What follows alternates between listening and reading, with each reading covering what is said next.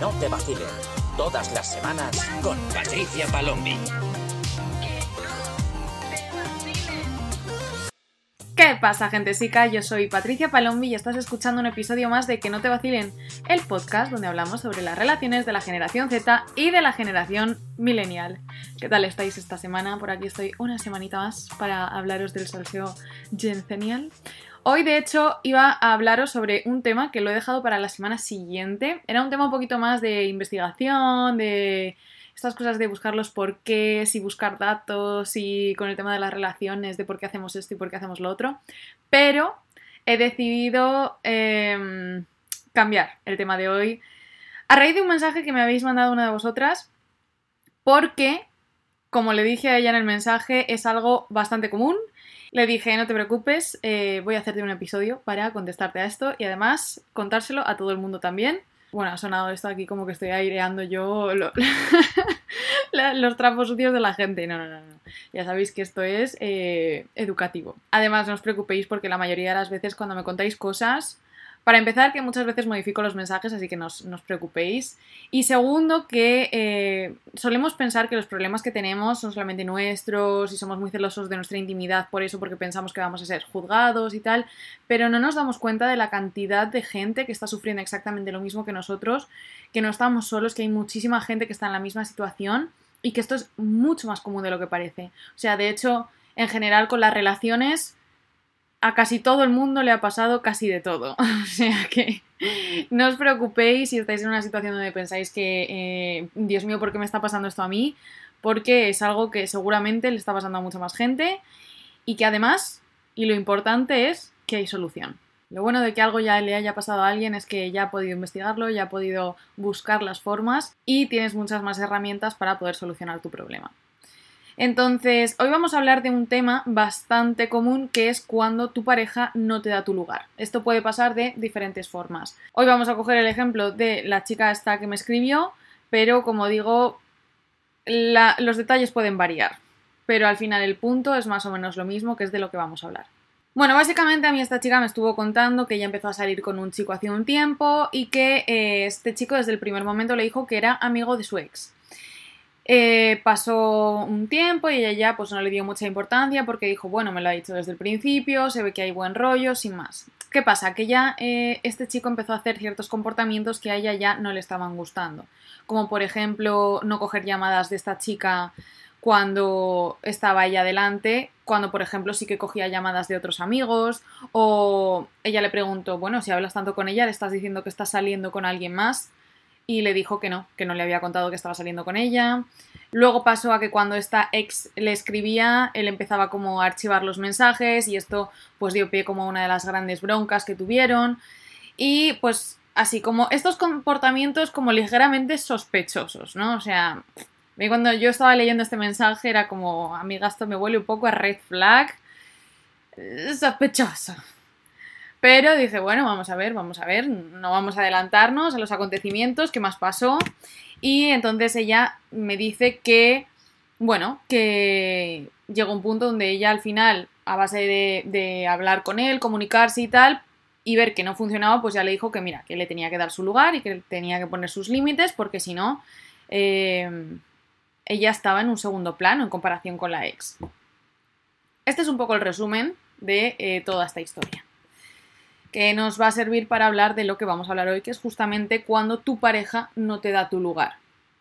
Entonces, es que el tema de los ex es un tema complicado, o sea, es decir, no hay una respuesta de sí o no, suele depender mucho mm, pues de las historias personales y tal, pero a título personal considero que puede ser posible ser amigo de un ex, pero bajo ciertas características. No creo que siempre pueda suceder y además no creo que siempre sea sano.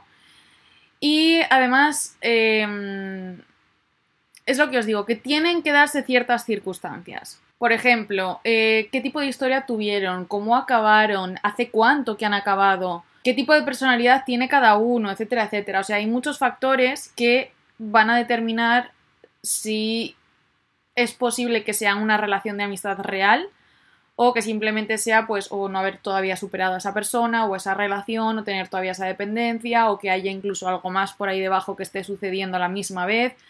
Mm, esto es un tema bastante complicado, el tema de los ex y la amistad. Por eso digo que dar una respuesta 100% segura de se puede ser o no se puede ser depende mucho de los casos. Ahora, de lo que sí soy 100% partidaria es de que tu pareja te tiene que priorizar a ti. Y cuando estás en una situación que es el mundo contra ti, él o ella se tiene que poner de tu parte. ¿Significa esto que te tiene que dar la razón en todo o hacerte caso en todo tal? No, no significa eso.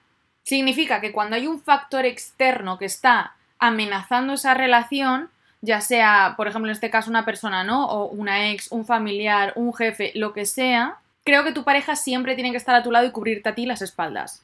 Porque sois los dos contra el problema y no el uno contra el otro. Para eso sois un equipo, para eso habéis decidido ser pareja, si no, ¿para qué? Si no tienes una persona en la que contar, para eso sigues soltero. Sois un equipo. Luego ya en privado se resuelven las cosas, pero eh, de cara al mundo, tú tienes que tener la espalda de tu pareja. O sea, eh, tú tienes que estar del lado de tu pareja porque para eso has elegido que sea tu pareja. Porque se supone que es un ser al que admiras, al que quieres, al que respetas, y por eso lo has elegido. No has elegido a alguien en plan, pues eh, porque era el primero que pasaba y ya está. Si estás en esa situación, entonces escúchate todos mis otros episodios porque no estás donde tienes que estar. y entonces tienes que hacer terapia. No, pero ahora fuera de bromas, cuando eliges a alguien es porque en teoría esa persona está cubriendo muchas de las cosas que tú buscas, los valores que tú quieres, le respetas, le quieres, le admiras, entonces tienes que estar de su lado. Y muchísimo más cuando hay un problema de por medio. Y más cuando ese problema se inmiscuye entre los dos. Personalmente pienso que eh, una pareja debe de ser el vínculo prioritario, dentro de unos niveles sanos, evidentemente, en relación al resto de vínculos, como os digo, o sea, en relación, por ejemplo, a una amistad o a un familiar o a un tal, hay diferentes tipos de amor, pero si es la persona con la que has decidido compartir tu vida, entonces su opinión tiene más peso que, por ejemplo, la de tu madre porque al final con quien convives, con quien vas a compartir tu vida, con quien vas a mm, formar una familia, tener hijos, etcétera, va a ser esa persona. Y por lo tanto, su opinión va por delante. O sea, me da igual lo coleguitas que seas de tu ex, los super hermanísimos que seáis, lo tal. O sea, tu novia va por delante de tu ex, es una cosa lógica. Porque tu novia es tu novia y tu ex es tu ex. Porque si no, no sería tu ex, seguiría siendo tu novia. Ahora, tenemos que ver también cuáles son los factores que están causando este problema. Es decir, si el problema viene por las acciones de esta persona o si ya eran previamente tuyos. ¿A qué me refiero?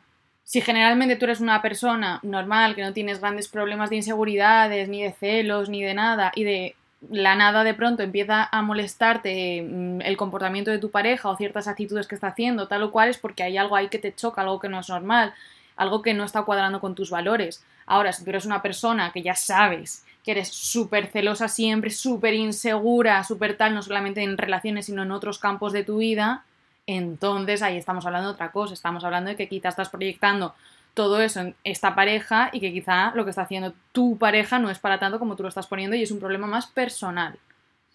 Pero es por eso que hay que ver un poco desde dónde estamos partiendo para ver por qué puede ser más o menos o, de dónde viene todo esto, ¿no? Este malestar que tú estás sintiendo.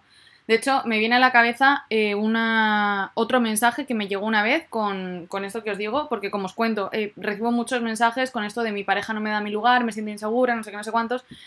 Me acuerdo, era una chica que me contaba que su pareja mm, se pasaba el día likeando fotos de un montón de tías en pelotas, mm, siguiendo un montón de pibas, no sé qué, no sé cuántos, y ella le decía, oye, eh, ¿qué haces? ¿Sabes? Eh, esto no, no, me sienta bien, no creo que sea lo correcto, no tal. Y el tío le decía, pero que no pasa nada, o si es mi prima, si es no sé qué, si es no sé cuántos, o ella decía, si es que yo mm, me da igual que a chicas que conoce les dé fotos, en, like fotos en bikini, o sea, si es la que su amiga con la que iba al colegio, o es no sé qué, a mí me da igual, o si es de su grupo de amigos, a mí me da igual. Ahora lo que no veo normal es que esté eh, siguiendo a un montón de tías que solamente son cuentas en pelotas, haciendo esto, haciendo lo otro.